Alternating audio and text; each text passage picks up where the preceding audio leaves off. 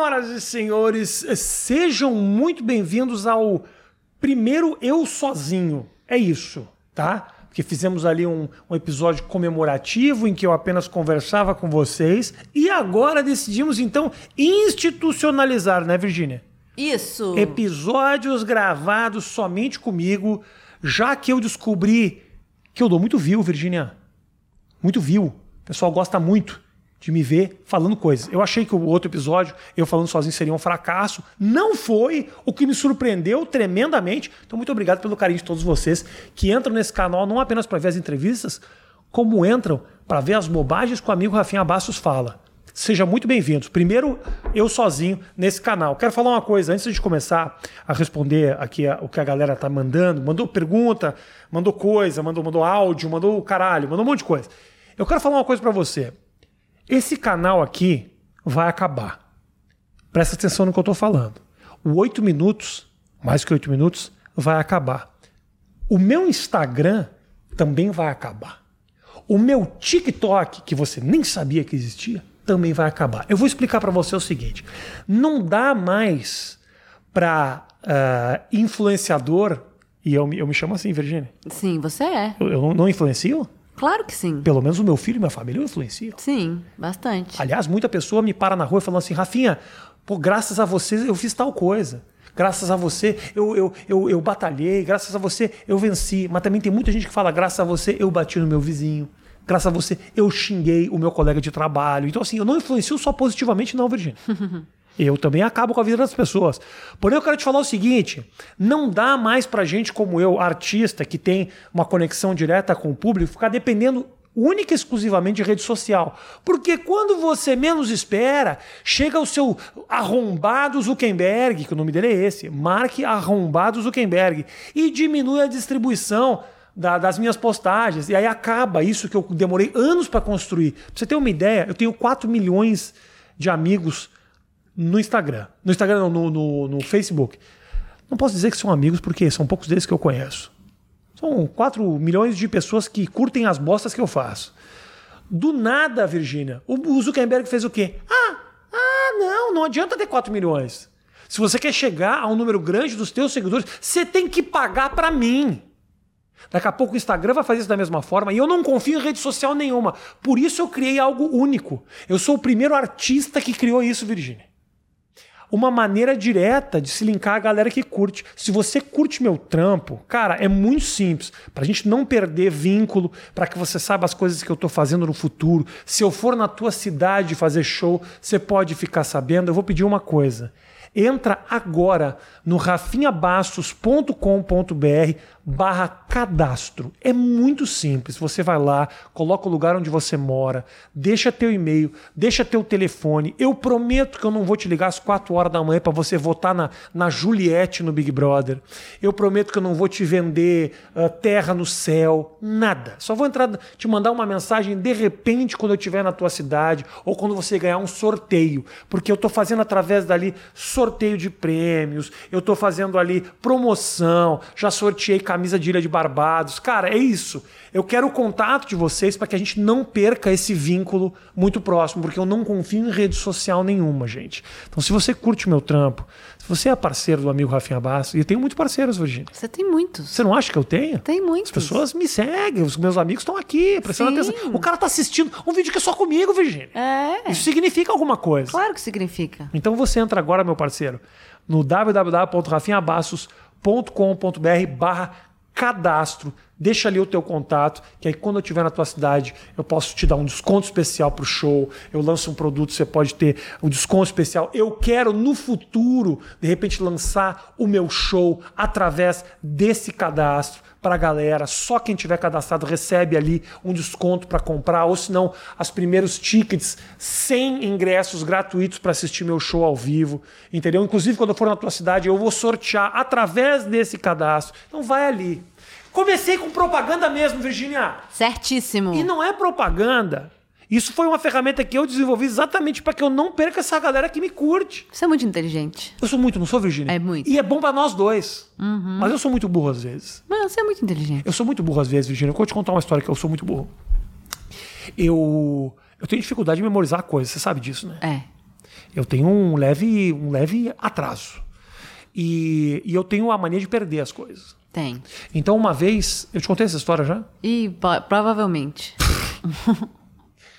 Trouxe a pior pessoa do mundo para dividir minhas histórias, a pessoa que já ouviu todas elas. Que cagada. Porém, é o seguinte: uma vez eu, eu, eu fiquei com essa coisa, eu, eu, eu perco tudo. Eu perco chave, Eu não relógio. acredito que você vai contar essa história. Por No quê? shopping? Já contei muitas vezes. Demais! Eu tô muito velho. E se o cara não tiver ouvido essa história? Então conta. Mas a, história pode ser velha pra você, mas pro cara que não me conhece, não, ela não é. Eu acho que você já contou essa história algumas vezes no ar, mas tudo bem, conta. Já provavelmente. Agora eu tô desencorajado. Não, vai, vai lá, vai lá. Agora eu tô Você desencorajado. tem problema de é, perder as coisas e lembrar das coisas. Olha e aí, isso. como é que olha você o fez? jeito, olha o jeito, sabe, eh, des- o desprezo que você começou a contar o meu caos. Não, vai lá, vai lá, vai lá. Conta. Então é o seguinte, tá bom, você não, não ouve então. É o seguinte, eu tenho a mania de perder as coisas. Então eu fui no meu psicólogo, o psicólogo falou assim: cria uma musiquinha. Vai lá, cada vez que você sair de casa, celular, chave, carteira e óculos, celular, chave, carteira e óculos. Um dia eu falei, beleza, vou fazer isso, psicólogo. Saí pra rua, fui até o shopping center com a musiquinha na cabeça. Liguei pra ele no meio do caminho. Doutor, muito obrigado, você salvou minha vida. Olha, só- olha só, celular, chave, carteira e óculos. Tá tudo aqui, a musiquinha que você falou, eu vim cantando. Celular, chave, carteira e óculos. Celular, chave, carteira e óculos. Sabe o que aconteceu? Cheguei no shopping sem sapato. É isso. Essa- esse esse punch seria muito mais forte se a pessoa já não conhecesse a história. Porém, né? Eu espero que você tenha tido uma reação diferente do que esse desprezo que eu sofri aqui na noite de hoje.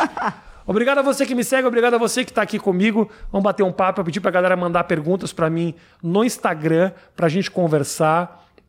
Eu, antes também de, de- da gente começar a falar aqui, tem alguns episódios do Mais Que Oito Minutos que eu faço muita questão que você assista, que não teve, às vezes a galera, puta, deixa passar. É um papo muito legal que eu falo, puta, mas eu quero muito que assistam esse. E você vai me ajudar numa listinha aqui. Nós vamos dar cinco episódios que a galera tem que assistir, Virginia. Beleza. Primeiro, pra mim, é o seguinte: você tem que ver o papo com a Ludorini. É um papo maravilhoso. É um papo com uma mulher que é uma guerreira. Ela que nasceu com um problema na face, uma questão na face ali, que é uma. Não sei como é que é o nome. Hemagioma. Hem- Hemangioma. Exatamente. Ela nasceu com uma hemangioma no, no rosto e uma mulher que lutou, sabe, com uma, a vida inteira com autoestima, uma mulher que lançou livro, fala sobre essa questão ali da, da face dela. É um papo muito legal e quem assistiu curtiu e saiu inspirado dele. Então você vai lá e assiste. Porque, Virgínia, Rafinha Bastos não é só zoeira, não. Não é mesmo? Rafinha Bastos é inspiração, é crescimento, é evolução pessoal. Também um papo que eu quero muito que você assista, Sônia Abrão. Sônia Abrão. Sônia Abrão, não. Não é Sônia. É Sofia Abrão. Sim. A Sônia Abrão não veio. Será Sônia- que ela vem? Ah, se morrer alguém por perto aqui, ela aparece. Que a Sônia Abrão é assim, precisa... morreu. A Sônia Abrão, do nada, apareceu ali no, no documentário da Daniela Mercury. Daniela Pérez. Daniela Rafa. Pérez. Pérez, Daniela. Desculpa, Daniela Mercury é que canta O canto da cidade sou eu. Não foi a que foi assassinada. Aliás, uma dica nossa aí, hein, Virgínia? Hum. O pessoal assistir É muito bom. o documentário da Daniela, da, da Daniela Pérez. Daniela Pérez. A é. Daniela Mercury Eu talvez um gostei. dia vai ter um documentário, mas a gente também vai assistir. O documentário da Daniela Pérez, mu- muito bem feito, que a gente assistiu na HBO, que conta toda a história lá do assassinato, que conta a história da investigação, a luta da, da mãe dela, a Glória Pérez, do pai, o Valdir Pérez, que foi o, o- o goleiro. O pai dela foi o Valdir Não, Pérez. nada a ver. O goleiro da Não, seleção brasileira da Copa de não. 82. Valdir Pérez. Então, Nada a ver. Ah, então é isso. Então assiste que tá muito legal. Também tem ali depoimentos de outros familiares, como Pérez Hilton, que é lá dos- daqui dos Estados Unidos, um cara de fofoca. Ah, eu gosto muito que eu, eu faço questão que você assista e presta atenção no momento, o auge do, do programa, realmente assim que foi algo muito surpreendente e que revelou muito que é a participação do Roberto Carlos no documentário. Que eu não sei porquê. Forçaram uma barra para ter o Roberto Carlos no documentário da Daniela Pérez, porque assim, conta a história do, ah, do Raul Gazola, a Glória Pérez, daqui a pouco do nada aparece o, o, o Roberto falando, porra, eu sou, sou fã da Glória, porque eu sempre fui noveleiro, viu? Gosto muito de novela. Porra, novela é uma coisa que eu adoro. Acabou a participação do Roberto Carlos. Essa foi a participação do Roberto Carlos no documentário da Daniela Pérez. Assiste, que é muito bom. E quero deixar aqui também meu abraço pro, pro grande Raul Gazola, que é um cara, Sim. cara incrível, cara. Conheci ele uma vez, o Marcelo Mestre me apresentou ele. Figuraça, gente boa. Pá, eu me emocionei duas vezes ali com, com, com o Raul Gazola que passou por toda aquela situação ali, cara, do lado, num momento apaixonado e tudo mais. Então, assim, assiste esse documentário que vale muito a pena. Vale mesmo. Tem alguma dica aí pro pessoal assistir alguma série, alguma coisa, Virginia? Não, por enquanto é só essa mesmo Não, que a gente você gostou pensa, muito. pensa alguma coisa que você gostou. Ah, do seu mais que oito minutos? Não, que vou aqui. Pensei que, que isso você que a gente tava fazendo. A gente já mudou, aqui é dinâmico. Hum. Virginia, você é devagar demais. Dica de coisas pra assistir da galera da- das séries dos streamings. Vai lá. Eu Uma- não tenho assistido nada. A Virginia ajuda É aqui. só assistir essa. Eu tenho que matar uma hora aqui, Virginia. Eu só, eu só. O único documentário que a gente assistiu foi esse. O que, que você assistiu muito sem mim e você gostou? Sem você? Uhum. Notes on a Scandal. Sex Education. Ah, Sex Education, é muito bom. Tá Assiste essa sériezinha que é muito legal. Você que é adolescente, gosta de sexo, gosta de penetração, Sex Education, que tá na Netflix. É muito bom. Gostou, né? Adorei essa. Então assiste aí. Se você tiver mais dicas, deixa aqui nos comentários também. E também, olha só, esse quadro está começando agora, essa história que eu estou fazendo aqui do, do Eu Sozinho. Então, deixa a sua dica aqui nos comentários de como é que você quer que isso evolua, para que lado que quer que você, você quer que tenha a participação, como é que, como é que, que você quer disso aqui. Porque agora eu quero criar pelo menos um encontro semanal com a galera que me segue e que está aqui. E não se esquece, rafinhabasso.com.br que o meu novo solo eu vou lançar ali. Rafinhabasso.com.br barra cadastro. Faz isso. Virgínia, temos pergunta da galera? Vamos desenvolvendo através dos questionamentos da turma. Temos várias perguntas. Vamos Maravilha. começar? Vamos começar. Vamos começar com uma pergunta mais filosófica, Ok. mais profunda. Da Gabi barra FX. Ok, Gabi barra FX. Quais são seus maiores medos? Medos? Acredita em vida após a morte? Eu não acredito. Não acredito, eu, eu, eu acho que fica tudo preto e acabou. Sabe quando você dorme e você não sabe o que aconteceu? É isso aí. Você Acabou. não sonha? Não volta mais. Não sonha, não. Vai ficar sonhando para acordar quando? Então você não pode comparar a morte com dormir, né? Ah, a diferença da morte pro dormir pra mim é que acorda. Só isso. E não tem sonho. Porque tem várias vezes que você dorme e não tem sonho. É só um breu durante um tempo. A morte é um breu durante a eternidade. Acabou. Agora, o que faz me questionar mesmo essa pergunta filosófica, aí sim é uma pergunta que eu tenho. É o que. Como é que é o nome dessa pessoa? Gabi. Gabi. O que que faz eu ser o Rafinha Bastos e a Gabi ser a Gabi?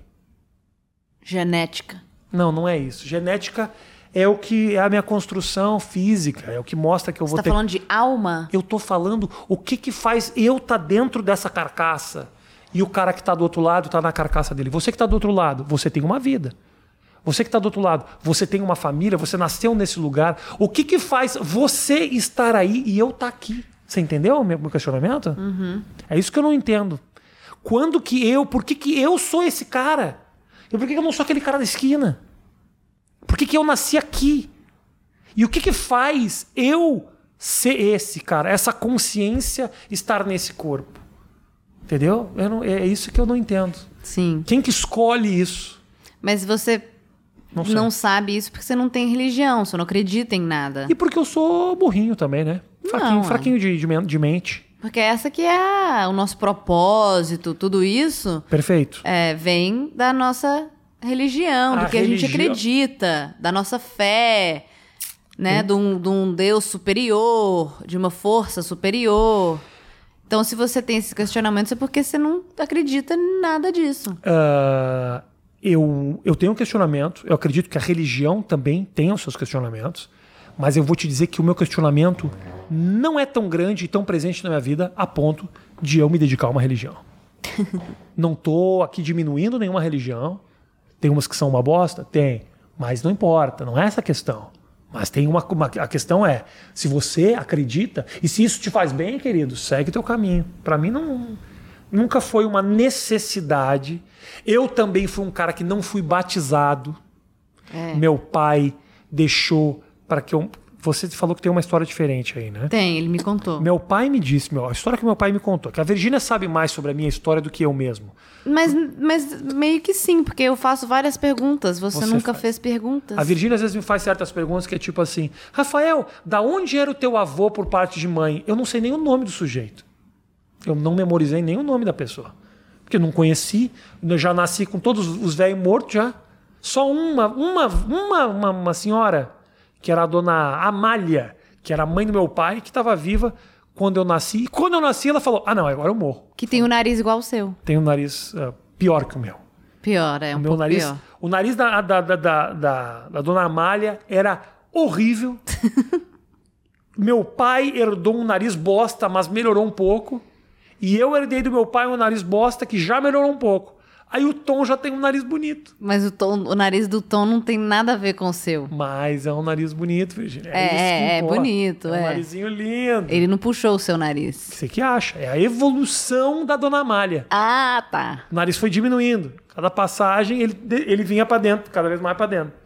Porque se você comparar o nariz meu com o meu pai, o nariz do meu pai é maior. Aí você teve a Dercy e o Valmor, Que não tinha o nariz. que não, quase não tinha o nariz. A evolução é essa. O próximo filho que eu tiver vai nascer um pug. O nariz vai vindo, vai recolhendo. Aliás, o filho do Tom vai ser um pug. Que aí ele vai nascer assim, ó, não tem nariz nenhum. O nariz está recolhendo. Da dona Malha pro Tom já recolheu. O próximo passo é esse. O próximo passo é o nariz estar lá dentro. Mas então é isso. Eu não tenho muitos questionamentos a respeito da religiosidade. Tava falando sobre ser batizado. Não penso muito a respeito disso. Falando do batizado, que é a nossa história diferente, meu pai disse: Rafael, eu não te batizei para que você escolhesse a sua religião com 18 anos de idade. E aí, quando eu cheguei aos 18 anos de idade, eu descobri que o batismo é da religião judaica era cortar um pedaço da minha caceta. Aí eu falei, querido, deixa, deixa meu, meu, meu, meu coisinho aí que tá, que tá bacana, vai. Não, não toca nele, não. E aí resolvi que pre- preferi não fazer a tal da circuncisão e tô aqui com o meu pau intacto e funcionando. Virgínia é prova, né, Virgínia? Mas o que, qual é a versão da minha, do meu, da minha mãe? A Virgínia, você tem versão... que responder se tá funcionando, porque agora você só ri, parece que não tá. Não, a versão dos seus não, não, pais. se meu pau tá funcionando, não, Ah, Virgínia. sim, claro que tá. Ok, ok. Claro Obrigado. que tá. Versão, Fala aí pro Brasil, porra. A versão que eles me contaram foi que a Ah. sua mãe é católica, o seu pai é judeu. Isso. Então, para eles fazerem um batizado, o seu pai ia ter que, na época, converter e fazer Isso. muitas papeladas Papelada. para a igreja católica. E eles decidiram não passar por isso, não fazer isso. E aí falaram, ah, então não batiza. Então, por causa da preguiça do meu pai, eu vou pro inferno. É. Parabéns. Obrigado, pai. Por sua culpa, eu vou pro para debaixo do solo, porque você não quis ali na igreja Nossa Senhora de Lourdes tomar uma botar uma aguinha na cabeça. Por causa disso, a minha alma está fadada ao esquecimento, num limbo eterno. Obrigado. Forte abraço. Você ainda tem que responder quais são seus maiores medos, a Gabi perguntou. Olha, eu, eu, não, eu não tinha medo nenhum até ter filho. No momento que eu tive o meu filho, eu passei a ter medo de coisas muito simples. E os medos aparecem do nada, assim. E eu fico de noite pensando, e, e atravessando a rua. Sabe essas coisas? Eu começo a ficar criando imagens que, ah, não, meu filho vai atravessar a rua, será que ele vai olhar para o lado? Será que quando ele sair de casa não, não vai ter nenhum problema? Será que é seguro o lugar que ele está indo? Eu começo a ter medo por causa, mais por causa do, do meu filho do que por mim mesmo. Eu mesmo, eu recentemente tenho desenvolvido um pequeno medo porque eu estou com colesterol alto, eu não quero dar uma empacotada que eu quero ter mais um filho e tenho dois shows para lançar. Falei para a Virgínia. Virgínia, se por um acaso eu empacotar, cair morto semana que vem, vai nos clubes de comédia que eu me apresentei, pega as fitas e lança um DVD. Porque eu não posso ter me matado criando um monte de piada em inglês e nunca ninguém vai ver isso, Virgínia. É, Você fala com a Liz lá no Cellar e faz um show meu e lança, tá? tá. Eu não posso ter me matado durante quatro anos criando conteúdo para não lançar esta porra. Eu tô correndo atrás do, do relógio aqui para lançar antes de eu empacotar. Então meu medo é esse. Meu medo é morrer e não lançar os meus shows. É basicamente é esse. Mais pergunta aí, Virginia. Vamos lá. Então tá. Porra, se eu render tanto as perguntas desse jeito aqui, vai dar uma hora fácil, hein? Sim. As pessoas assistem isso, Virginia. Ó, mais uma pergunta. Marcos Vinícius, 89. Você se acha humilde? E, e tem mais algum complemento? Bom você é no que faz. Eu, eu- Meu amigo, nós temos uma questão que é o seguinte: talvez esse, esse parece um assunto idiota, parece que sua pergunta é estúpida, parece que a sua pergunta é burra. Claro que a sua pergunta é burra, mas não é. Porque eu consigo transformar ela numa outra pergunta. O- a minha conduta no começo da resposta já mostra que eu sou um cara humilde. Não mostra? Ah, é o seguinte: nós temos um costume no Brasil que o brasileiro gosta do humilde o cara que se faz, ah, que conta a sua história. Às vezes, não, às vezes a, a história realmente ela é humilde. Ela tem momentos ali de declínio, ela tem momentos de fundo do poço. As histórias pessoais de todos nós têm os seus momentos pesados, seus momentos complicados, os seus obstáculos. Ninguém chega aonde chegou sem passar por momentos complicados. A vida tem altos e baixos. Entendeu? E conseguir enxergar esses altos e baixos faz ela ter um, um sabor diferente. Eu sou um cara que eu não consigo muito sofrer nos momentos baixos. Então eu não vejo história de renascimento minha. Eu acho que tudo deu muito certo sempre. Se agora é o que eu te falo. Se eu buscar os momentos pesados, os momentos complicados, eu posso criar aqui uma narrativa de um cara extremamente sofrido que passou por muita dificuldade. E aí eu vou vender uma humildade que eu realmente não carrego. Eu vou estar mentindo para você. Eu não sou humilde e eu não tenho eu, eu ser humilde seria eu estar mentindo para você. Eu estar criando uma, um personagem que não existe. Eu me acho bom pra caralho no que eu faço. Eu me acho um cara extremamente bem sucedido. Eu me acho um cara semi-bonito. O que, né? Você é muito bonito. Muito obrigado. Mas você é suspeito, você casou comigo, gente. Mas eu te você não acho tem outra- Você não lindo. tem outra opção. Agora, é o que eu, é o que eu te digo. Essa história que eu tô te contando, a, mi- a, minha maneira de me ver, ela não vem de jornal. Ela não faz eu ganhar o Big Brother. Não. Só que é como eu me sinto. Eu me sinto um cara muito bem sucedido. Muito... Por isso que, assim, não tem comentário de hater que me afete, é comentário de alguém que me chateie. Não. Não, porque eu acho que eu, eu sou bom naquilo que eu faço e eu sou feliz com as escolhas que eu fiz. Então, não, eu não vou carregar, vou mentir uma humildade que eu não tenho. Próxima. Peidei um pouquinho aqui. Eca. Tô com gases hoje. Próxima. Eu respondi bem a pergunta Respondeu. Eu achei. Respondi, né? Porque realmente nós temos isso. Agora, desculpa me esticar um pouquinho nisso aqui. Você pega nessas histórias, todas as. a- a- o brasileiro gosta de comprar essas narrativas desgraçadas, e muitas vezes as histórias são realmente de desgraça. Mas eu, eu me lembro até hoje. Eu fui muito surpreendido uma vez. Fui entrevistar o Projota. Projota, que é um cara que veio- um cara de periferia e tudo mais. E eu perguntei pra ele, "Ei, Projota, pô, você é um cara da periferia, o que, que é o, é o hip hop, o que, que a, a arte fez na tua vida? E aí ele me falou uma história assim, ó, Rafael, eu nunca fui um cara passar muita dificuldade, uma vida de classe média, então assim, eu não vou aqui ficar contando uma história que eu não vivi só para ganhar aplauso. E eu concordo plenamente, eu penso da mesma forma. Entendeu? Eu poderia aqui contar para você, nossa, foi difícil, foi duro, quando eu fui processado, quando a minha carreira ficou em risco, minha família ficou preocupada, e tudo isso é verdade. Meus pais achavam que eu ia ser preso, meu pai me liga chorando. E obviamente que essas histórias, quando são os meus familiares, os meus familiares que estão envolvidos, elas me, elas me tocam, mas isso não faz com que essa seja a minha história de vida. Todas as histórias têm altos e baixos, e eu considero que eu tive muito mais altos do que baixo. Estou aqui com saúde, entendeu? Bonito, jogando meu basquete, com um filho com, com sa- sabe, uma mulher show do meu lado, gostosa, sabe, parceira, legal, um pouco de mau hálito às vezes, um pouco, mas eu Mentira! não posso, Virgínia, ficar fazendo propaganda tua e dizer que você é perfeita, que daqui a pouco o Cauã Raymond assiste esta merda e eu tô fudido. Ah, tá bom. Eu preciso criar falhas na tua personalidade e no teu caráter. Virgínia, não dá pra confiar não, Brasil. Não dá não. Próxima pergunta. Próxima. O que você acha do chifre do Léo Lins? Ó! Interessante essa pergunta. Teve mais de uma. Sobre o chifre do Léo Lins? Sobre o chifre do Léo Lins.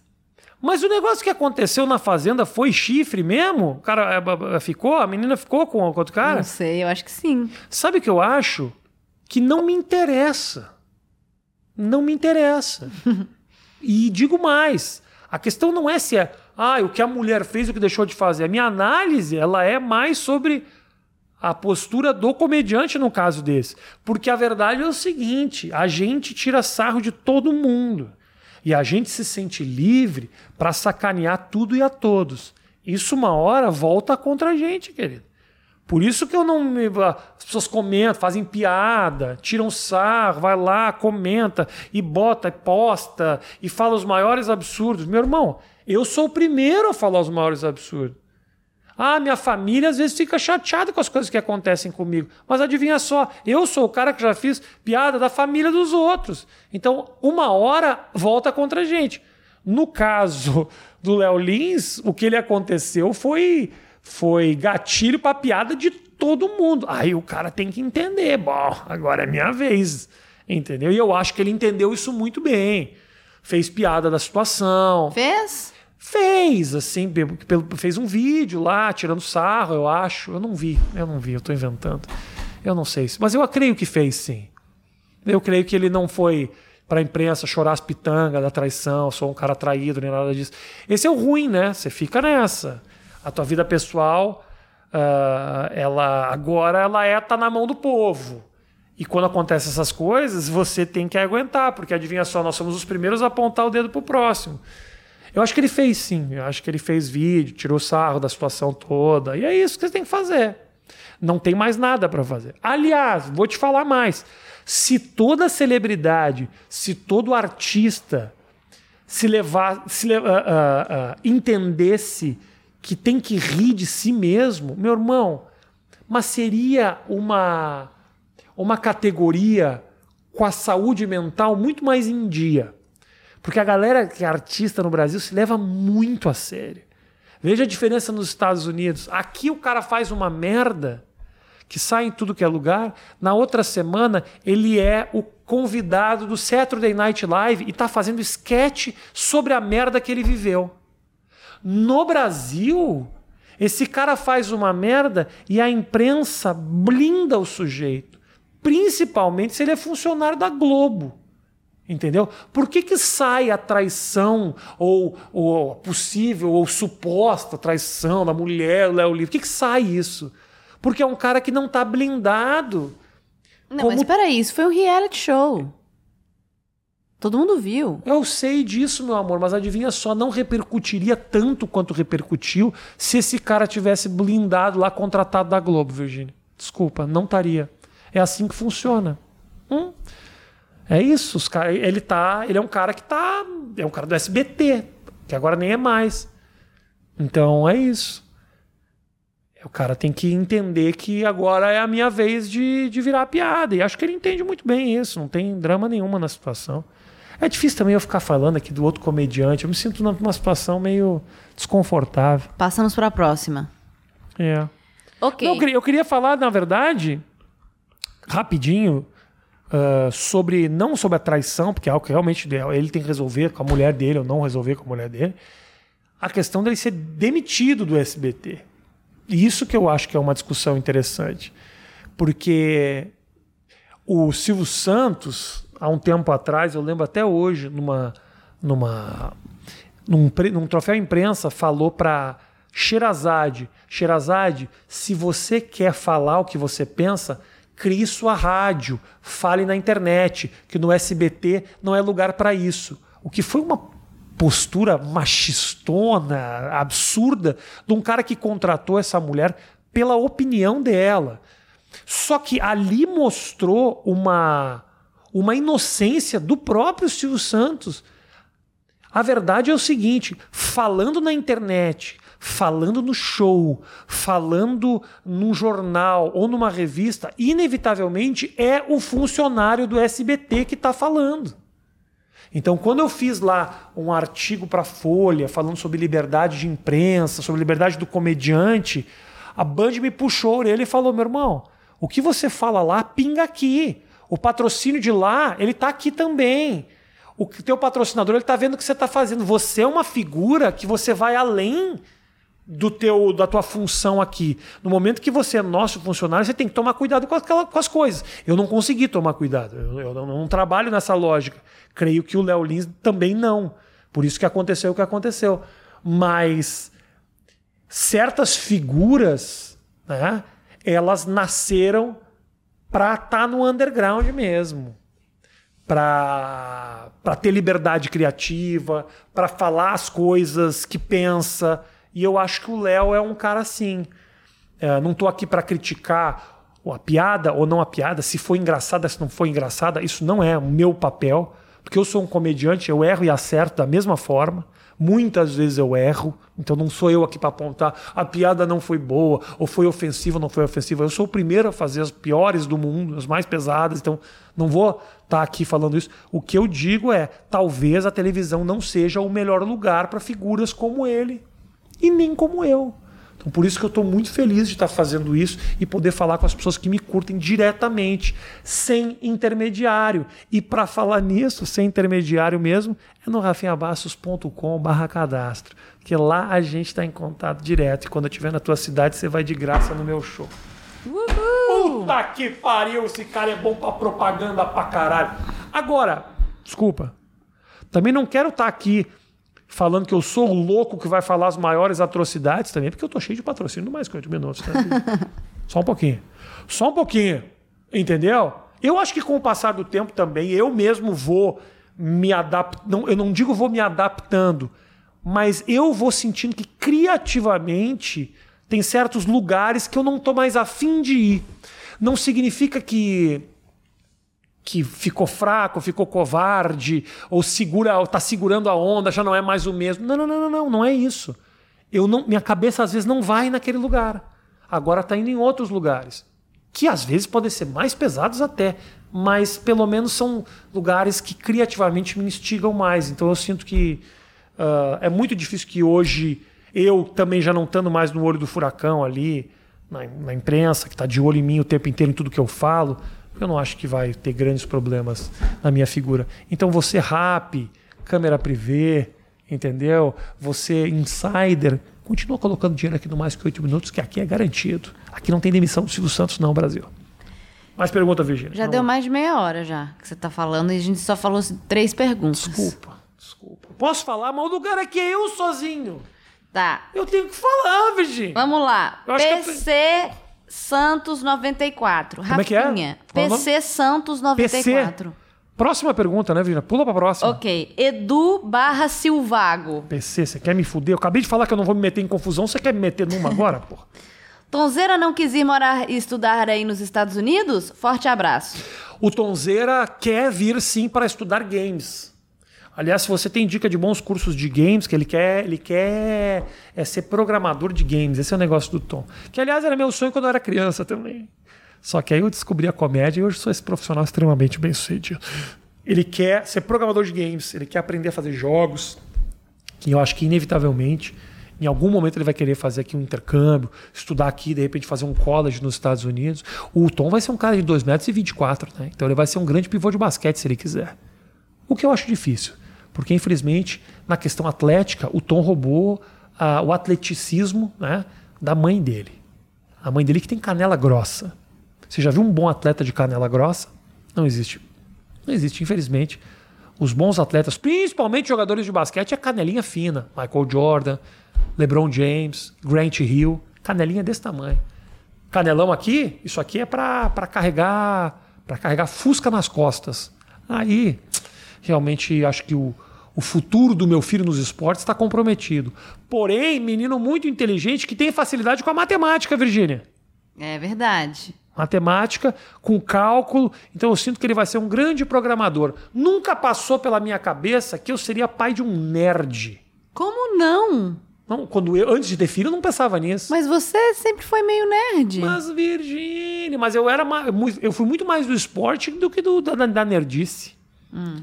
Muito mais. Meu, minha vida eu dediquei a vida inteira ao esporte. É que você me conheceu mais nerd do Mas que... você sempre gostou de games, internet, HTTP, JavaScript.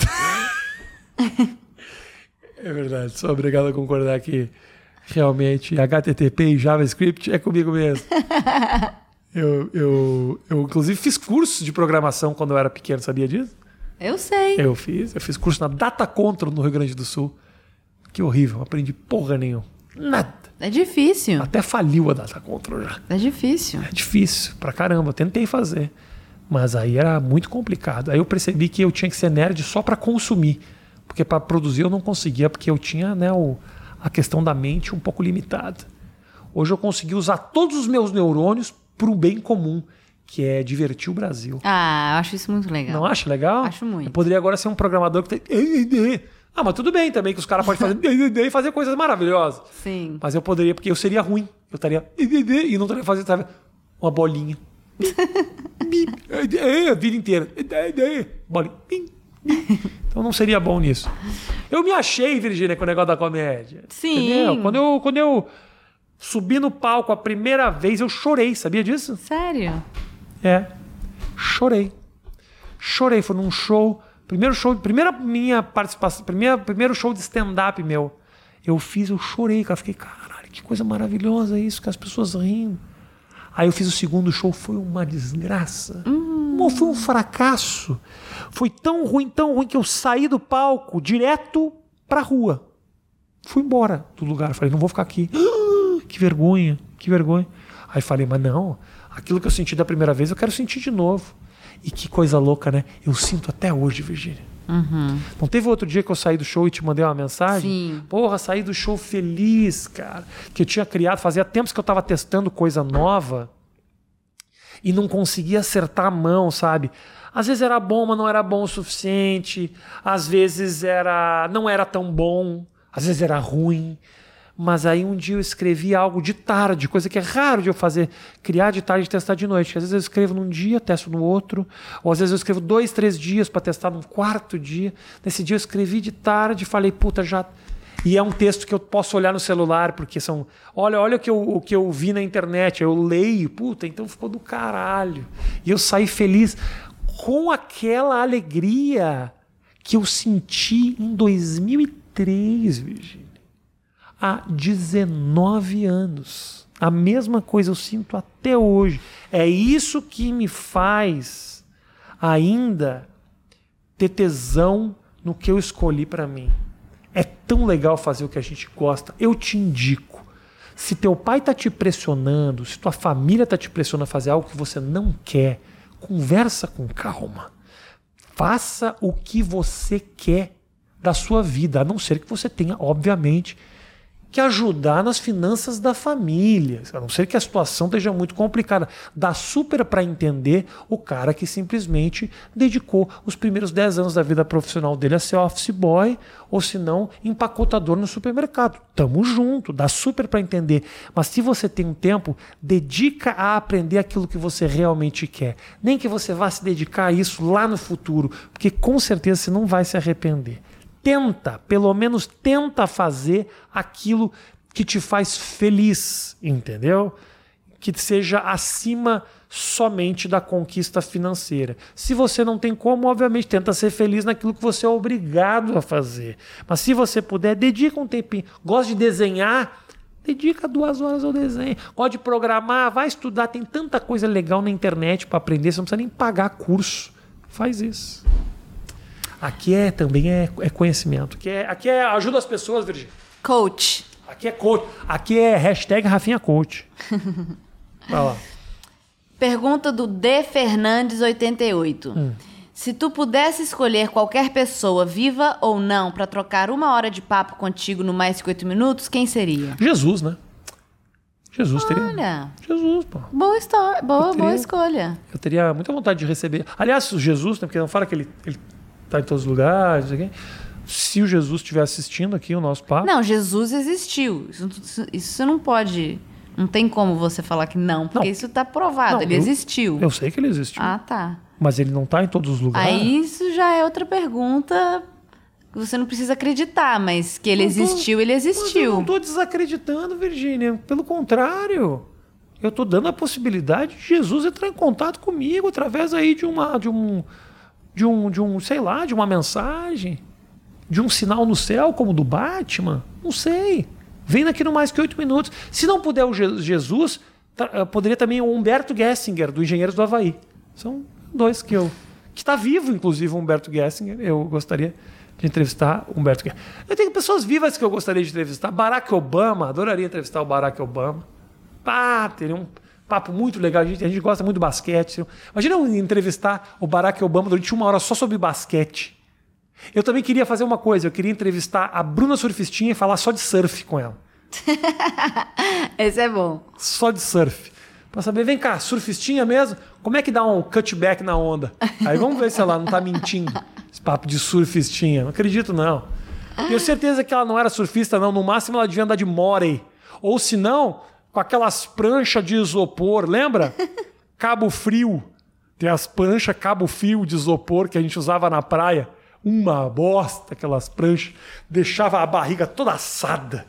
Ficava com a barriga em carne viva daqueles negócios, daquelas pranchas de isopor. Que às vezes você comprava uma grande, só que você olhava na praia e falava: por que, que, por que, que no supermercado só vende grande e as pessoas usam uma pequena.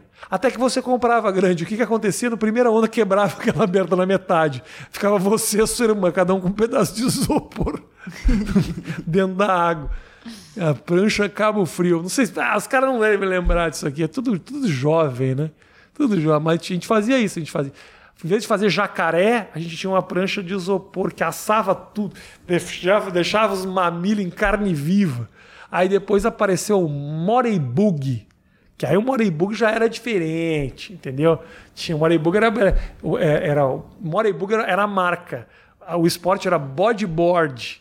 Aliás, sabe quem que era muito boa no bodyboard, que se eu não me engano foi até campeão mundial? Glenda Kozlovski. Sabe quem é Glenda Kozlovski? Não, não sei. Glenda Kozlovski era apresentadora do Globo Esporte, apresentadora de televisão. Uma menina, menina foda, uma mulher do caralho. Foi campeã mundial de Moreybug e depois virou. Da... As pessoas não sabem disso. Você quer conhecimento nos 80, que ele se liga. Mais perguntas, vamos lá. Osiel de Queiroz. Qual injustiça você acha que cometeu com alguém? Porra, o Osiel. Isso é, isso é coisa de Jesus, né, Virginia? O negócio de Osiel é de Jesus, né? Não sei. Isso é nome de anjo. Osiel é o nome de anjo. Quer responder ou quer passar para outra? Isso aí, esse cara aí vai me amaldiçoar. Se eu responder, ele vai me amaldiçoar. Como é que é a pergunta? Qual injustiça você acha que cometeu com alguém? Eu cometi uma série de injustiças já, sem saber.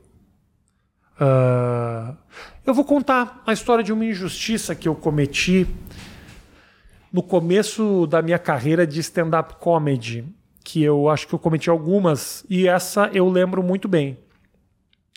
No começo do stand-up comedy eram poucos que faziam tinha quatro, cinco pessoas em São Paulo e quatro no Rio de Janeiro, que eram dois grupos, que era o Comédia em Pé e o Clube da Comédia Stand-Up. Um dia, o pessoal do Comédia em Pé no Rio de Janeiro, que eu não conhecia pessoalmente, começou a postar trechos dos vídeos deles no YouTube. A gente já estava postando já desde ali começo de 2005 e tal.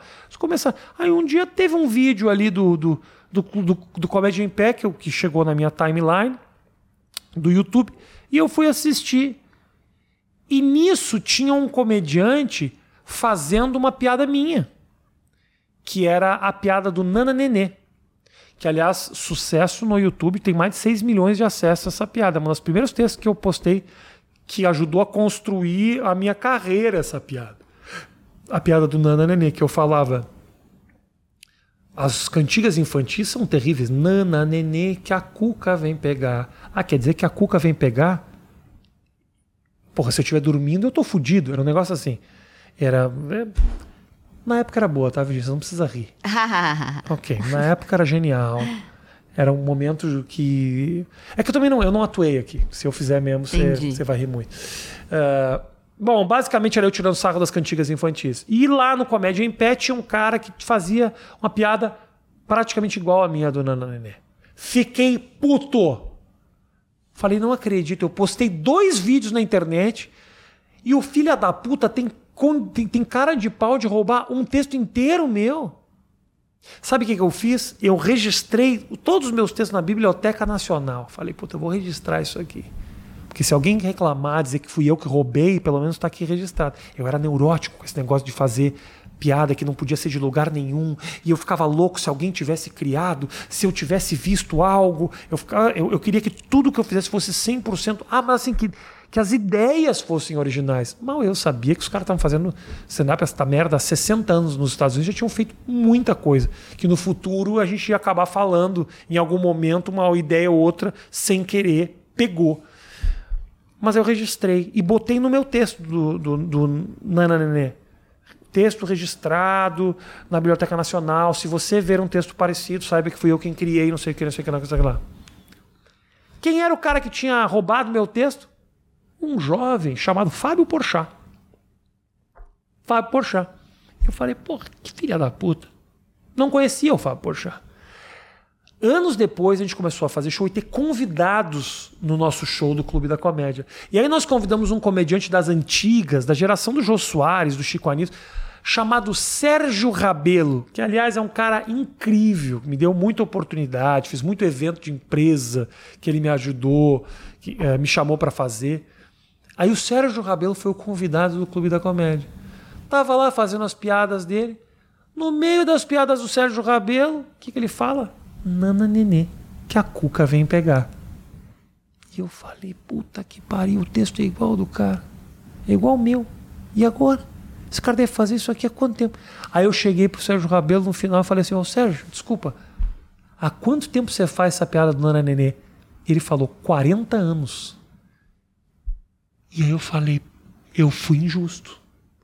Eu cometi uma injustiça. É capaz do cara do Rio de Janeiro ter tido uma ideia parecida com a minha, porque eu tive uma ideia parecida com a do Sérgio Rabelo. Fui lá, deletei as coisas tudo. No futuro, o Fábio, no futuro, né? Pouco tempo depois, o Porchat foi se apresentar no Clube da Comédia e eu pedi desculpa para ele. Falei, Fábio, desculpa. Ele sabia já, ele tinha entendido essa informação de que eu tinha ficado puto, tinha chegado até ele. Eu teve um momento ali que eu era psicopata, eu achava que tinha que falar, eu me metia a boca, o caralho. E aí ele falou: Ah, eu sabia e tal. Eu falei, cara, desculpa. Foi uma injustiça, eu não fazia a menor ideia. Eu.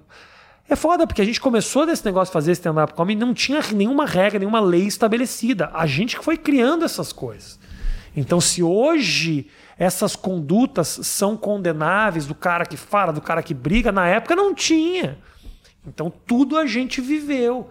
Então, hoje, quando eu sei da história do cara que roubou o texto do fulano, hoje, em 2022, mas eu fico mais puto ainda que eu falo, pô, não fico puto, mas assim, porra, depois de tudo que a gente passou, todos os mal entendidos que a gente viveu, de tudo aquilo que a gente passou naquele começo, aquela terra inexplorada, essa estrada que a gente pavimentou, os caras ainda batem boca por essas merda, ainda vai filha da puta roubar o texto do outro, ter uma ideia que o outro cara já fez. Da onde isso?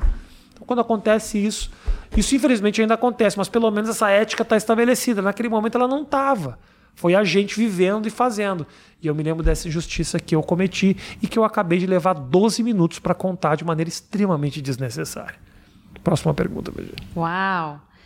É, vamos ver aqui. Você nem ouviu o que eu falei, BG? Eu ouvi tudo. O que, que eu falei? Você falou da, da piada do Nana Nenê, do Isso. Fábio Porchat, do Sérgio Rabelo, tararau, tararau. Você, você ouviu. Você ouviu. Ó, Fernando Santos P. Sofia e você, dupla de milhões. Essa parte 2 tem que sair. O que que. Ah, a Sofia, eu falei, o papo com a Sofia Abrão, muito legal. Puta que menina legal, cara. Muito legal. Bacana, Acho que você ficou gostando dela. Um pouquinho de leve. É, eu, eu senti isso. Fiquei nada. Não, ela é muito legal mesmo. Assim, é, o tipo de conversa com a Sofia é o tipo mais leve, porque eu nem pergunto assim. É um bate-papo tem uh, e muitos e já tiveram vários desses não foi só com a Sofia foram vários desses que tipo você nem pensa no que, que você vai perguntar vai acontecendo assim sabe vai rolando quando você vê porra tá com uma hora você fala pô preciso fazer umas perguntas aqui que senão pô você vê eu falei com a Sofia Abrão durante uma hora e meia e a gente não tocou no assunto dos rebeldes que era a novela e novela que ela fez. Então foi um papo muito solto. Eu tive um outro recente que vai pro ar ainda com o vinheteiro que tá muito legal também O papo com o vinheteiro, eu não pensei em nenhuma pergunta durante. E foi muito foda. Foi um papo muito legal durante uma hora, uma hora e quinze também. Só assim, ideias com o Maurício, né? Que eu tenho uma sinergia foda, que é um grande parceiro meu também, é assim. Acontece, só vai. Então com a Sofia foi assim. Sofia, obrigado. E você que não assistiu esse papo, por favor, clica e assiste, que foi o último que eu postei, o penúltimo que eu postei. Não sei quando é que você vai assistir isso aqui. Porém, assiste. Aliás, uma denúncia que eu quero fazer aqui para você. Uma coisa que eu descobri recentemente olhando meus analytics. A impressão que dá é que os caras e até as mulheres não gostam de ver papo com mulher aqui no Mais Que Oito Minutos. Que pena. O que é uma injustiça tremenda, porque a quantidade de grandes papos que eu tive com grandes mulheres aqui, ah, os caras às vezes não clicam. Entendeu? Vai ver outro vídeo. O público meu aqui do canal ele é muito masculino, muito masculino, e eu sempre soube disso. Mas acho que é importantíssimo eu não estar tá simplesmente dando o que o público quer ver, porque senão ia trazer o Cariani e o Paulo Musi uma vez por semana aqui, a galera adora. E eu também gosto pra caralho dos caras. Mas não dá pra ser só isso, né, gente? Porra, né? Porra, mulher sempre é, traz uma, uma coisa gostosa, uma energia boa aqui pro nosso Mais Que Oito Minutos. Ó, muitas pessoas vieram muitas perguntas parecidas com essa aqui. Hum. Ó, JP Oliveiras. Não vai gravar as tuas apresentações em inglês e postar pra gente? Tá aí uma pergunta. Pá, cara. Ah, eu vou. Eu tô. Eu comecei a planejar a gravação do meu especial em inglês que eu tô querendo, eu não tenho certeza ainda, gravar em novembro. Sim, eu poderia estar postando trechos das coisas que eu vou fazendo. Só que eu quero fazer da melhor maneira possível isso. Não ser só mais um comediante jogando piadas ali com legenda, como tem vários que estão fazendo, e fazendo muito bem. Tem comediantes aqui nos Estados Unidos que estão construindo carreira basicamente com clipes no YouTube e, na, e, no, e no Instagram. Mas adivinha só, isso foi exatamente o que eu fiz em 2005. Entende?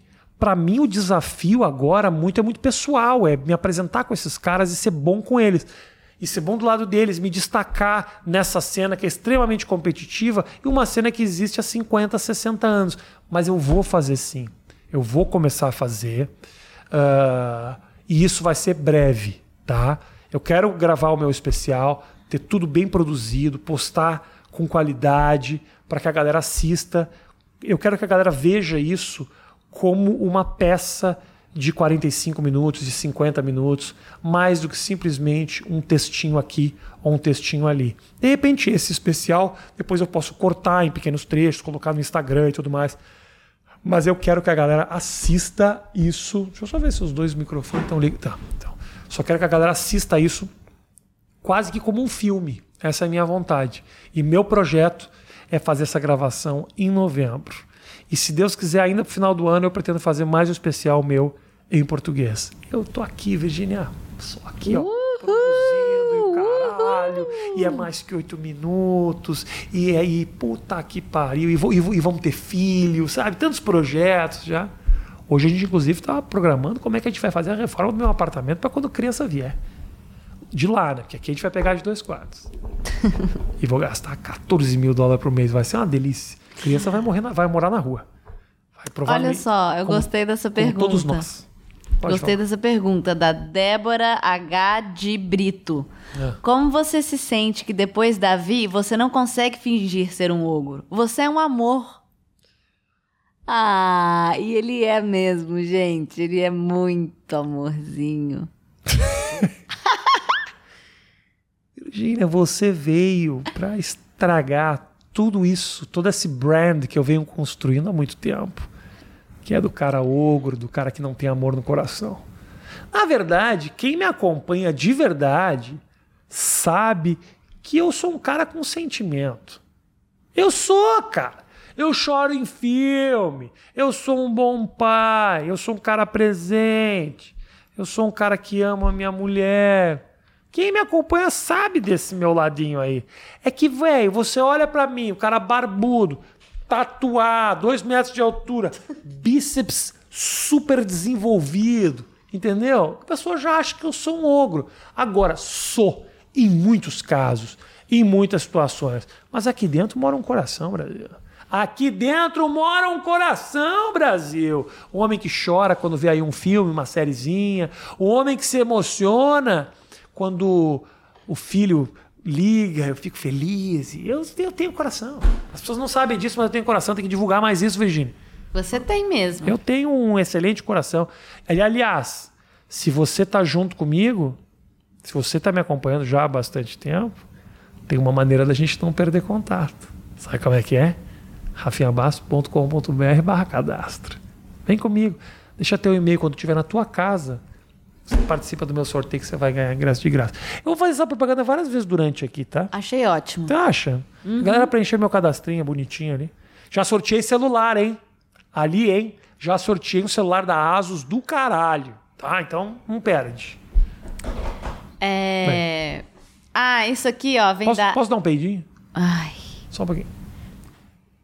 Ah, só um peidinho. Ah, O microfone não pegou. essa aqui é da Yara G. Souza. O homem deve ou não pagar a conta no date? Brasil quer sua opinião. Você tá vendo que isso tá vindo por causa do Caio Castro, né? Grande polêmica da semana. É. Né? Conta aí a história, Virginia, conta. Não, conta você. Não, eu não sei tanto detalhe. Sei Eu também não Castro- sei tanto. Eu sei que ele foi num podcast Isso. e falou que ele não acha que ele precisa ter essa responsabilidade de ficar pagando a conta, de ficar sustentando. Ele usou, ele usou a palavra sustentar. Mas, gente, o que, que ele falou de errado? Me explica. Eu acho que pagar a conta num jantar Aham. é uma cavalheirice. Completamente. Não é Não sustentar. uma obrigação. Ok, mas não é sustentar. Usou o verbo errado. Usou errado. gente. Eu acho que, assim, pagar verbo uma errado. conta num date é chivalry. Não é obrigação de ninguém pagar a conta. Eu, por exemplo, pago. Provavelmente o Caio Castro também paga. Agora, você se sentir na obrigação de pagar a conta do outro ou da outra, pelo amor de Deus, ninguém é obrigado Quando a gente nada. não namorava, a gente só tava ficando, você não pagava, não. Não. Por quê? Só porque você não queria, então. Não, a gente meiava sempre. Por quê, Virginia? E quando a gente saiu pra almoçar no primeiro date, Ah. Que foi o nosso almoço, quem pagou foi eu. Porque eu que pedi. Falei, ah, eu te convido, eu pago. Alguma vez eu me neguei a pagar uma conta, Virginia? Não, eu só tô falando que quando a gente ficava, a gente meiava. Mas é claro, Virgínia. Óbvio. Vou pagar pra uma pessoa que eu não conheço? Ah. Não pago, não. Mentira. Não é isso. Eu não sei o que a gente pagava no meio. Você veio aqui me, me- me acabar com o meu argumento, jogando na minha cara uma verdade que eu não lembrava. Aí você me, você me, me, me detona. Provavelmente eu paguei pra caralho pra você, baby.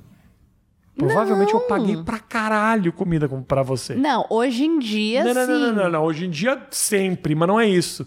Eu tô falando, naquela época eu devo ter pagado 70% das Não. vezes. Virgínia! Não Você mesmo. tá querendo é me expor no meu canal, Virgínia. Não mesmo. Não, não, não. Ah, ah. Nunca. Inclusive, teve uma vez que eu nunca vou 70 esquecer. a 80%. Eu nunca vou esquecer disso. Nunca vou esquecer disso. Pensa no que você vai falar. Dependendo do que você falar, talvez eu pare de pagar agora.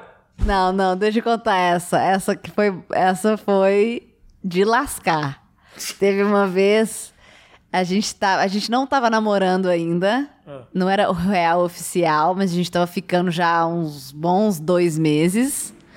E aí eu saí do trabalho, fui te ver, fui te buscar. E você queria ir no fogo de chão. Fogo de chão. Churrascaria, cara. e eu falei, ixi, então tá, vamos. Fomos no, no fogo de chão. E aí eu sabia que ia ser caro.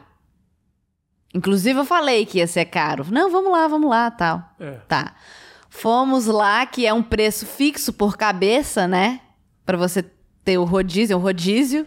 Ah. Aí veio a conta e você falou assim: é, eu peguei minha, minha, minha- meu cartão e você falou assim: não, não, pode deixar.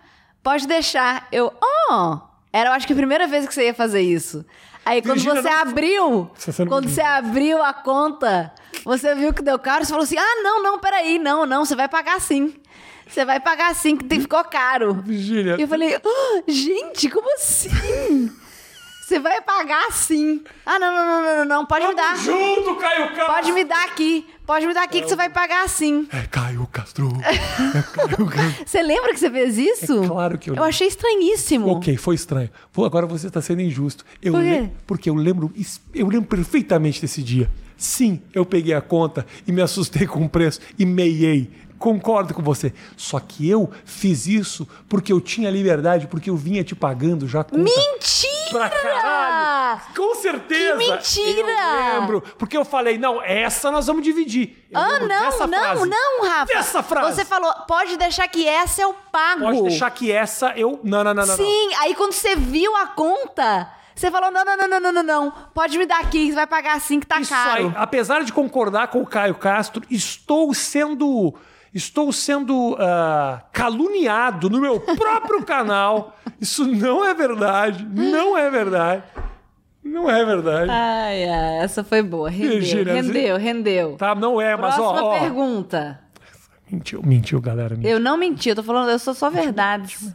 mentiu. Mas É. Já era. Mentiu agora. Quem, quem que vai tretou- acreditar em mim ou nela? Óbvio que você vai acreditar nela, não vai ser em mim. Ó, já tretou com algum comediante gringo? Se eu já tretei. Não, não. Eu acho que você tá construindo sua carreira aqui de forma diferente. que Calma você aí, de forma diferente. Que... Ai, tá, Virgínia! desculpa, desculpa. Puta Eu vou, que par- eu vou parar de falar, vou parar de falar. Porra, eu, não, eu não. Com quantas pessoas eu tretei no Brasil? Ué. Quantas pessoas eu tretei? Não, no começo você era um cara muito competitivo, você era meio mais agressivo. Hoje em dia. Mesmo assim, Você amiga- hoje com 45 anos aqui, você é amigo de todos, gosta de conversar com todo mundo. mesmo naquele começo, eu tretei com as pessoas que eu continuo tretado. E são poucas pessoas. Que são filhas da puta! Que estão aí! Entendeu? Im- Impunes que deveriam estar na cadeia, enquanto o Caio Castro está sendo injustiçado, que não fez nada contra ninguém. E esses fascínoras velhacos, ah, mau caráteres. O plural de mau caráter é mau caráter ou mau caráteres? Não sei. Porque mau caráteres parece que são ah, caráteres, caracteres escritos de maneira Maus caráteres. Ma maus caráteres. Ah, no- não, nunca tretei, não. Nunca- eu tô. Meu irmão, meu irmão, eu, eu, eu tô com 45 anos de idade, meu irmão. Eu nem tenho mais idade pra essas coisas, entendeu? Já passou. Se em algum momento eu tive qualquer treta, foram coisas de, 20, de 15 anos atrás. É isso que as pessoas têm que entender. Eu não sou um, um tretador. Não tenho. Todo lugar que me apresento em qualquer lugar, tenho liberdade para entrar em qualquer lugar. Me conheço de coração, muito comediante que eu já tive do lado, que eu já fiz show. Que eu, porra, pra caralho. Então, eu não tenho que estar me defendendo. Foda-se também você. Foda-se, Virgínia. Fica me caluniando. Tá bom. Uma da manhã. Desculpa, desculpa. Ah, mas não. Agora, tem pessoas aqui que te olham meio torto. Isso rola muito. Rola muito. Te olha meio torto. E não vou te dizer que te olha meio torto porque querem treta com você. Porque são pessoas inseguras, frágeis. São pessoas que acham que você está roubando o lugar delas. Mas adivinha só, isso tem em absolutamente tudo que é lugar. Principalmente aqui nos Estados Unidos. É um povo extremamente competitivo. Só que né? Como é, uma, como é uma galera mais nova também, é uma competição meio vazia. Porque se fossem competitivos ao ponto de se inspirar pelo que o outro está fazendo, querer melhorar e tudo mais, que é uma coisa que aos poucos você vai entendendo, que não tem porquê você querer nem ser melhor do que o outro, porque ainda mais na comédia é tão subjetivo isso, entendeu? Tem vezes que eu vejo pessoas destruindo no palco, mandando bem pra caralho que eu falo, é ruim. Chega num certo ponto que você tem um nível de exigência do teu trabalho que você fala, mesmo esse cara detonando é ruim. Aí você vê um cara que nem tá mandando tão bem que você fala, puta cara criativo, que coisa do caralho. Então, essa competitividade você não sabe às vezes nem onde canalizar ela direito, entendeu? Quando você tá falando de arte. E eu, de maneira extremamente arrogante e petulante, digo que o que eu faço é arte. Porém, então é isso, eu não tenho como, não tenho porquê. E outra, eu sou um cara bem sucedido pra caralho, Virgínia. Eu já Sim. fiz muita coisa legal, eu não tenho, eu não, eu não preciso Não tô desesperado por nada, não tenho, não tô sentindo, não tô contra a parede nem nada disso. Eu vim aqui para me testar e me desafiar. Se o cara não quer ser meu amigo, não quer me olhar direito, foda-se ele. Aqui nos Estados Unidos rola muito isso de você achar que a pessoa é meio pau no cu, depois você conhece e descobre que não. Não. Às vezes é porque a pessoa está uh, sendo ríspida para se blindar, porque tem muita gente querendo coisa dela, ou porque o cara ele se sente uh, amedrontado e ele é tímido e não é arrogante como você imaginava que ele era, entendeu? Então eu já não julgo mais as pessoas sem conhecer direito por trás daquela timidez, daquele silêncio, às vezes tem problemas muito maiores do que a gente imagina. Isso é evolução, querido. Isso é encontrar Deus, né? As pessoas falam, eu falo que não tenho religiosidade, mas no fundo, no fundo, eu sou uma espécie de Jesus. Já parou para pensar nisso? Pensa aí. Fica na sua consciência. Já passou uma hora. Você quer continuar não, ou fazemos continuar. mais? Ah, se tem pergunta, vamos continuar. Oh, quer continuar ou quer, ou quer parar? Posso continuar? Vamos lá. Vamos lá. É... Rafi Hum. Essa aqui é a pergunta do O Bruno Matias. Fala. Como se sentiu ao ver sua foto na parede do Comedy Cellar? Uh, é de, interessante. Uh, será que é interessante? Eu acho, Ninguém se interessa por isso. Ué, é uma conquista super é, legal. É, mas é tão específica. Não, é, conta aí. Explica aí o que, que é. Você, então. Eu vou, eu, eu, vou, eu vou ouvir de você a explicação. O Comedy Cellar é o clube de comédia mais é, renowned, mais famoso, mais conhecido cool. e prestigiado pelos comediantes, pelos grandes comediantes é, do mundo. Do mundo, eu diria. Do mundo.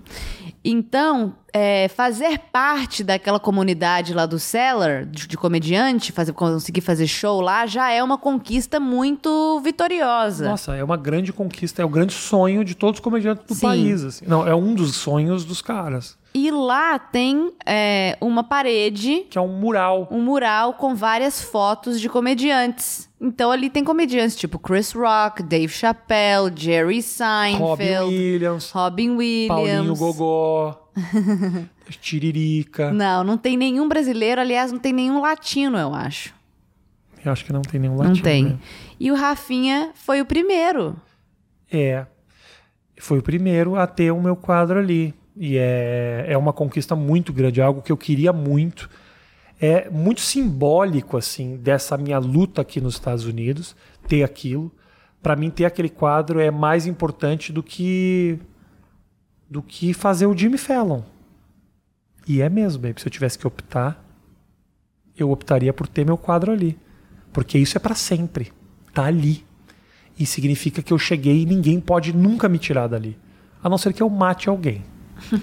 tipo assim, se o Guilherme de Pádua tivesse no mural da Globo, com certeza agora já tinham tirado. Né? Já. E não ia ter ficado.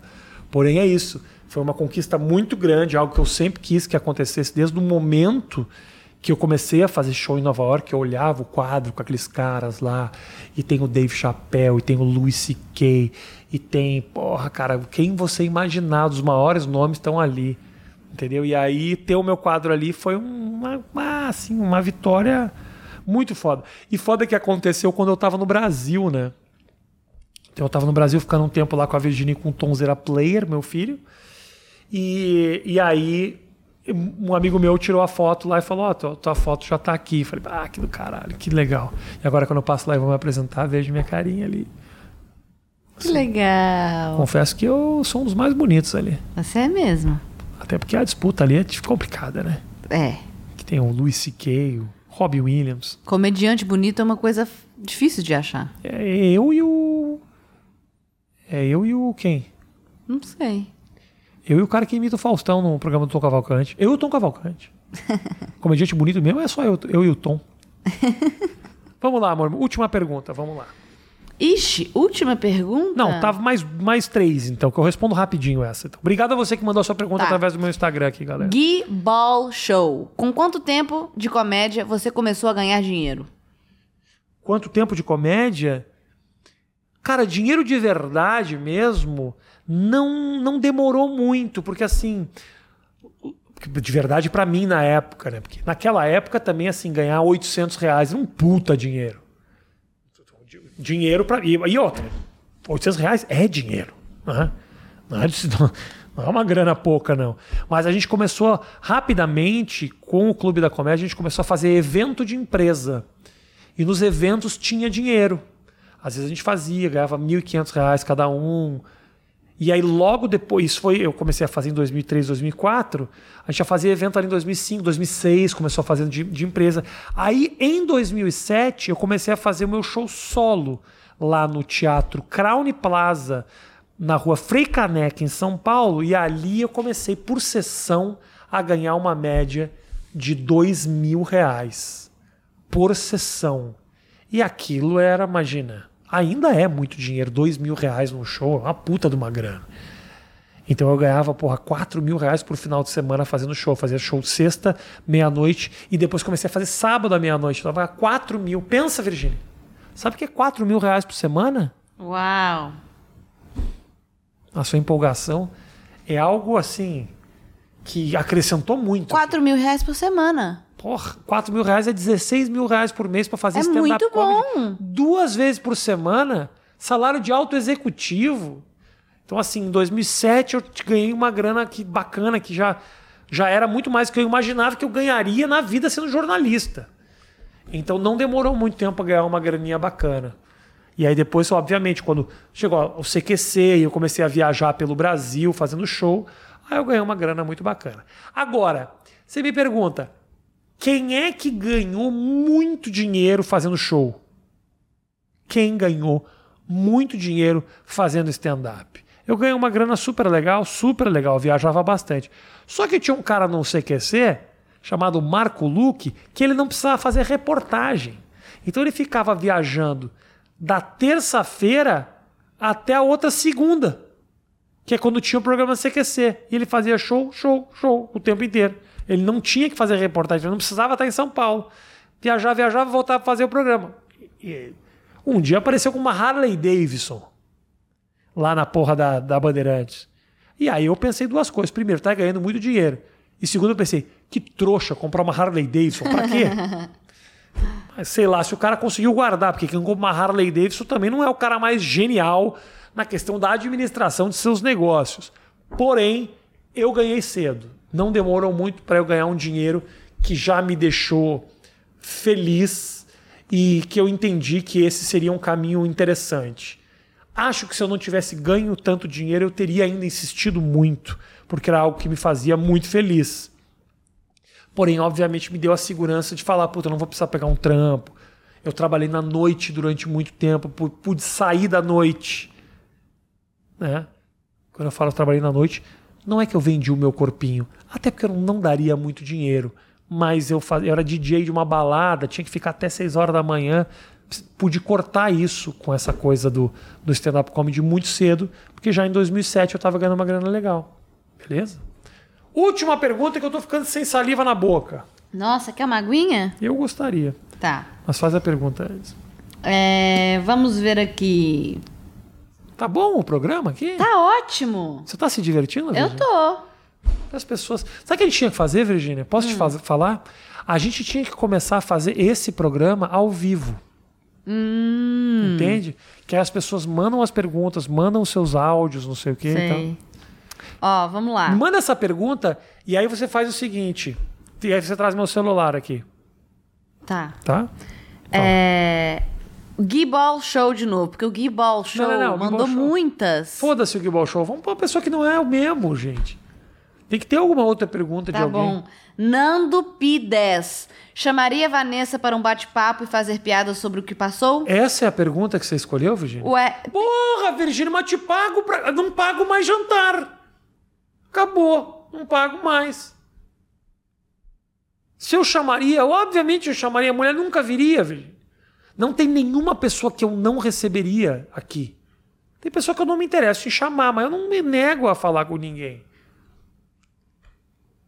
Tem? Mais uma pergunta, não?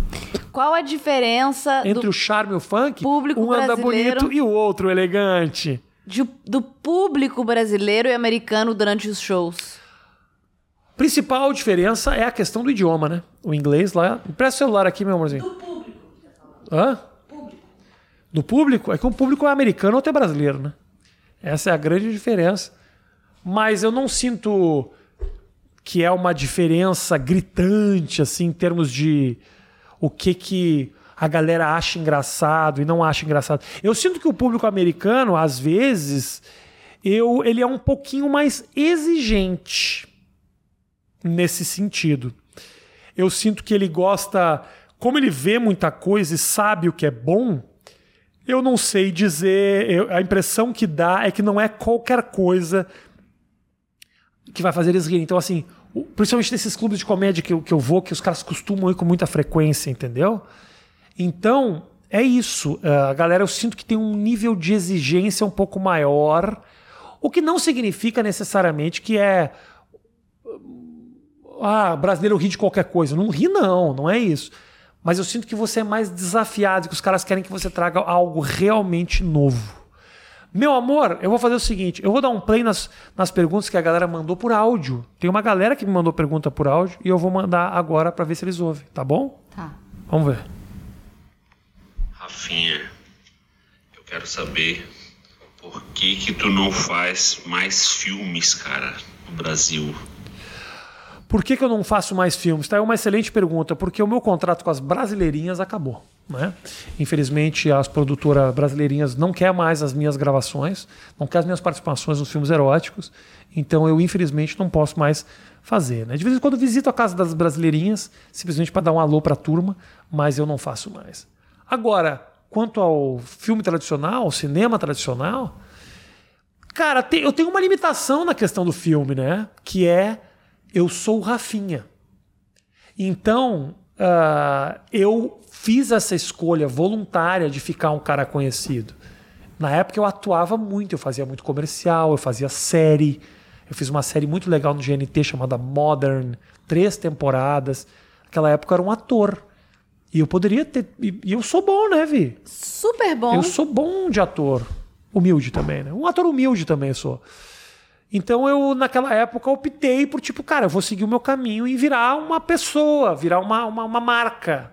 E isso vai me fechar a porta para muitas possibilidades de atuação. Realmente fechou. Mas, mas quem sabe no futuro, ou quem sabe agora, para mim, o que me instigaria a fazer seria algo que fosse muito fora do que a galera tá esperando seria algo sério. Eu gostaria de fazer um filme sério, de repente um drama, sabe? Eu adoraria de fazer. Vamos ver se aí me chama. Em Wagner Moura. Wagner Moura me odeia, nunca faria nada comigo. Mais perguntas, vamos lá. Cara, uma vez eu vi você no Shopping Bourbon, São Paulo. Ali, do lado do Palmeiras ali. Do nada, eu te encontro saindo do elevador, você e, sei lá, um amigo seu, eu não conhecia o outro cara. E você saiu andando assim de boa, aí meio que parou, olhou pro lado e falou, ué, cadê meus fãs? Eu venho nesse shopping e ninguém pede pra tirar foto comigo. aí eu vi de longe assim, dei risada e saí andando. Não fui lá tirar foto com ele. O quê? Não entendi. Mas nem eu, meu. Ele falou que eu tava no shopping, eu saí do elevador e falou: cadê meus fãs? Duvido. Jamais. Eu acho mais fácil olhar e falar, nossa, meus fãs, e vazar. Eu acho mais É. fácil. Não é verdade. Não é verdade isso. Não é verdade, não. Mas eu vou realmente no Shopping Pompeia. Essa parte é verdade. Porque Isso eu é. realmente vou lá no Shopping Pompeia, que é o shopping mais perto da minha casa. É lá perto do Palmeiras. Pergunta da Angélica, vamos ver. Oi, Rafa. Sou a Angélica Cutter, aqui de São Paulo. É, na verdade, eu só queria falar que eu sempre fui sua fã, mas Mas. agora eu sou mais fã da Vivi do que sua. Como que ela te aguenta, hein? Só queria comentar isso. Beijo, Vivi. Ah, beijo. A mulher Muito obrigada. E a mulher, a Angélica Cutter, ainda acertou que a Virgínia tá vendo e ia tá ouvindo isso aqui e responder pra ela. A Virgínia tem fã-clube, cara. Hoje em dia os caras querem tirar foto comigo e com ela. É verdade. E quando tô eu, ela e o Tom querem tirar foto com os três. Sim, Ah, criei minha trupe, né? sim. A gente só, eu só tô A gente com, é seu entourage. eu só tô com você por causa disso. Porque eu precisava de um mascote. Mentira, eu amo ela. Vamos lá. Jefferson Alves, vamos ouvir aqui o que ele tem pra falar. E aí, Rafinha? E aí? Por que, que todos eles sussurram como se tivesse num filme pornô? Me explica isso, Virgínia. Todos eles. E aí, cara? E aí? E os caras estavam se masturbando aqui? Fala, Zebu. É, minha curiosidade é pra saber quando tu escreve uma piada, quanto, quanto tempo tu sabe ou não que essa piada vai durar. né? Como é que tu sabe, assim, é, é calculado por palavras, por entonação, por pausas. Nossa. Como tu calcula palavras e frases para saber o tempo de duração é, de uma piada no palco. É isso. Abraço. Ô Jefferson, pergunta nerd para um caralho. O Jefferson que é antropólogo, pesquisa corpo, deficiência, emoções e sexualidade. Escritor, psicanalista em formação. Grande Jefferson, deixa eu falar uma coisa, Jefferson. Eu não calculo o tempo das piadas, a não ser que eu vá fazer um show de uma hora. Ou, por exemplo, eu tenho um tempo determinado para me apresentar. Por exemplo, aqui nos Estados Unidos eu faço esse show. O cara fala, Rafinha, vão ser 15 minutos, tá bom? Eu falo, beleza. Eu tenho mais ou menos uma ideia do que são esses 15 minutos, porque eu tenho mais ou menos uma ideia da duração de cada uma das minhas piadas. Eu não fico calculando necessariamente palavra, texto, vírgula. Eu sei mais ou menos quanto aquilo tudo dá. O que eu faço sim é enxugar. Eu enxugo e deixo tipo virar uma coisinha só.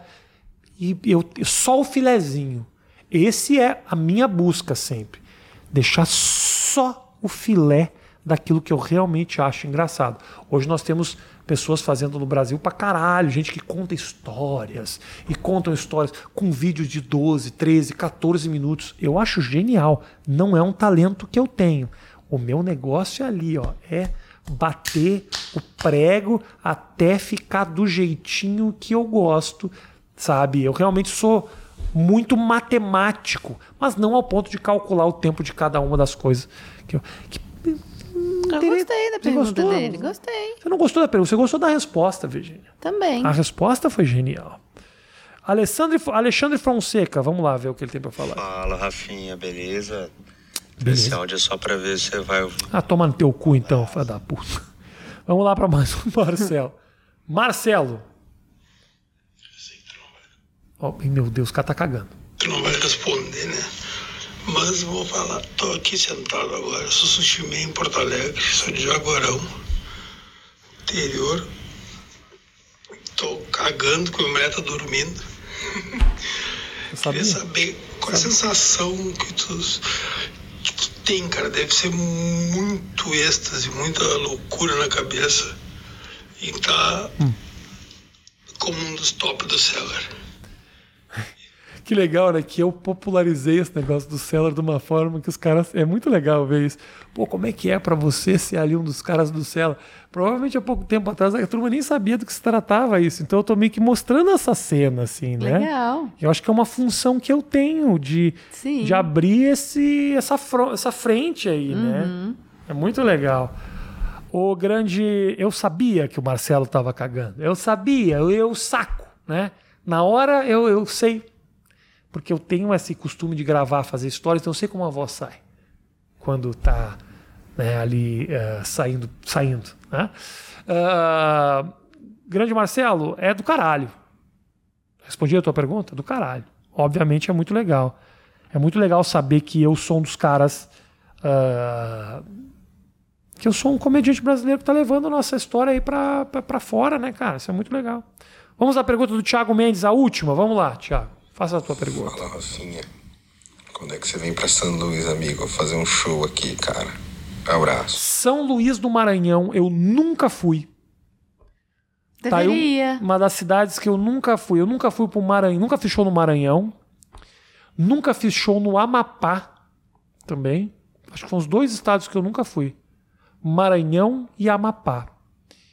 E o nosso outro parceiro estava falando de Jaguarão. O Jaguarão fica lá embaixo, na fronteira, no sul do sul. É a última cidade. Não, tem Santa Vitória do Palmar depois de, de Jaguarão. E São Luís, cara. Porra, eu vou, vou.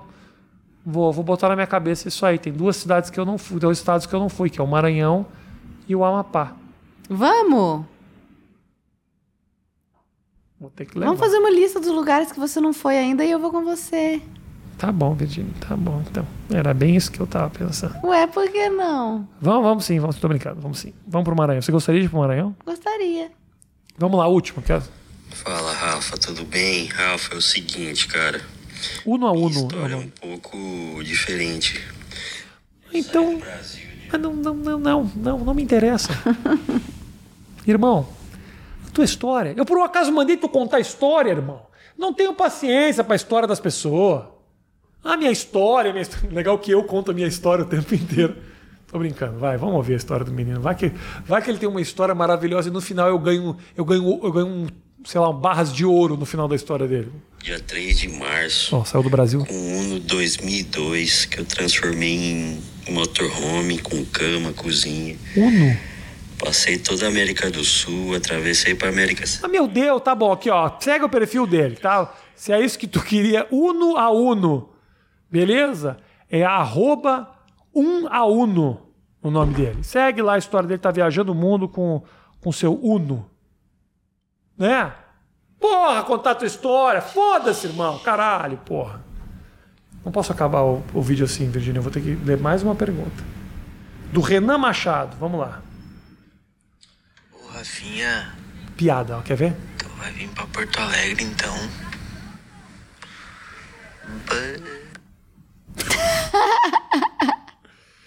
Vou sim, eu tenho show em Porto Alegre em outubro, lá no Poa Comedy. Sério? Não Um sabia. show em Porto Alegre, no Poa Comedy. Que legal. É, vou, fui fazer, né? Tanto que o Ventura encheu o meu saco, tanto tive que topar uma hora, ficou chato dizer não durante quatro anos, né?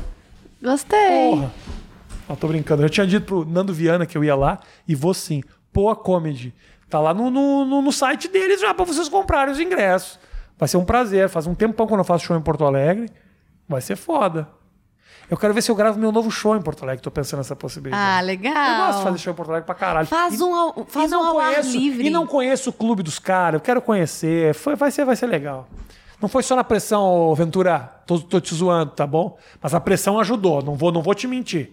Porque ele mandou uma mensagem e falou: E aí, cara, quando é que você vai fazer? Eu falei: Puta, vamos, né? Então. ah." Aí eu aproveito e vou, né? Levo meu filho, levo a Virgínia, a gente dá uma passeada lá em Porto Alegre, visita meus pais, né? Claro. Outubro tô aí. Alguma coisa acrescentar, Virgínia, na noite de hoje? Não, achei que ficou bem legal. Achou? Uhum. Quer mais uma, uma- um áudio? Pra finalizar? Eu achei esse ótimo Achou pra bom? Eu não vou mandar mais. A galera, obrigado a você que mandou o seu áudio. Obrigado a você que respondeu lá no meu Instagram com a sua perguntinha. Foi um grande prazer. E obrigado por ter ficado aqui até o final. Não esquece, rafinhabastos.com.br barra cadastro pra gente estar conectado junto. Quando eu estiver na tua cidade, você recebe o meu alô. Aí, de repente, um desconto ou até mesmo um ingressinho pra me assistir. Tamo junto? Beleza? Valeu! Ó, não esquece de se inscrever no canal da Vi. Tá? Isso, vi por aí. vir por aí. Eu vou deixar o link aqui no primeiro comentário do vídeo para você assistir as nossas peripécias aqui em Nova York. A gente está fazendo muito vídeo legal. Beleza? Escreve também nos comentários o que, que você quer desse Eu Sozinho. Foi muito bacana. Tamo junto. Tchau.